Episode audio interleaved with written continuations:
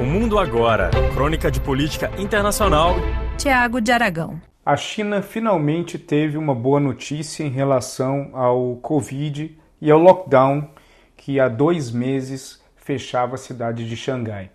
A abertura de Xangai, que aconteceu há alguns dias, foi celebrada por vários dos seus moradores que saíram às ruas desesperadamente para respirar, para passear, para encontrar com parentes, para fazer compras, entre outras necessidades básicas. O governo chinês foi muito duro, seguindo a política de Covid zero, estabelecida pelo presidente Xi Jinping há dois anos e quatro meses. E essa política de Covid zero, ela levou a cidade de Xangai, maior cidade do país, a um lockdown absoluto. Por mais que, por um lado, isso seja uma situação de alívio agora que o lockdown acabou, por outro lado, existe um temor que o mesmo pode acontecer em Pequim, que é uma cidade que se encontra numa situação de tensão, já que alguns bairros importantes da cidade estão hoje sob ameaça de lockdown por conta do crescente número de casos. O Covid vem sendo uma dificuldade muito grande para o governo chinês e, consequentemente, isso acabou afetando diretamente a economia.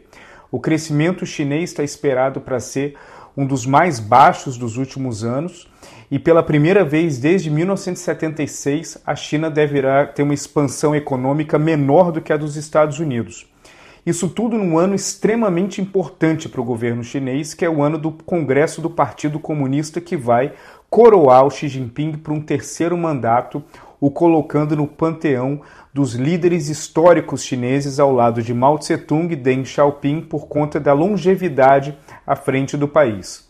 O governo chinês vem enfrentando diversas dificuldades no campo econômico, entre essas dificuldades é, oriundas do Covid por conta do lockdown em várias cidades, isso acabou afetando a capacidade de produção industrial do país o varejo também teve uma queda de quase 11% em relação ao ano anterior.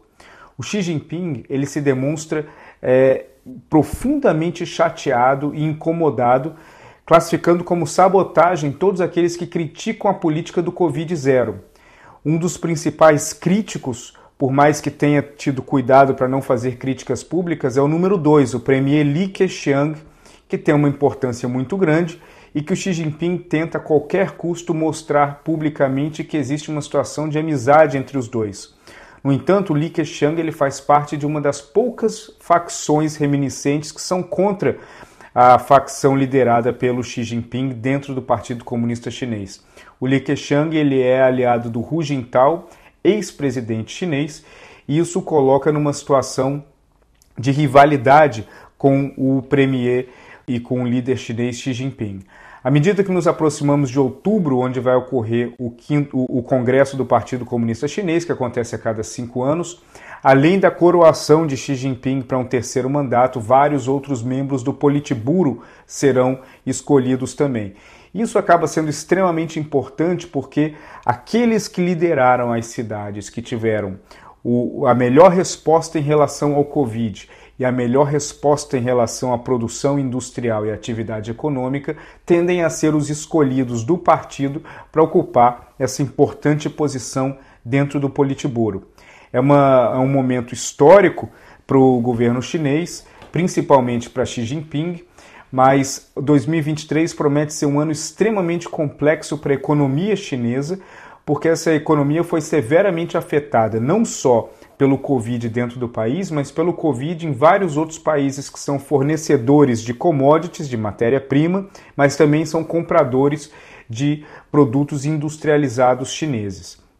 Por mais que Xi Jinping já seja o nome certo para ser reconduzido ao governo, 2023 vai ser um ano extremamente complicado para um presidente que tem que cuidar da economia, que tem que acabar de vez com a pandemia, mas ao mesmo tempo está expandindo fortemente a sua capacidade militar, inclusive aumentando o número de ogivas nucleares à medida que as tensões com os Estados Unidos aumentam a cada minuto.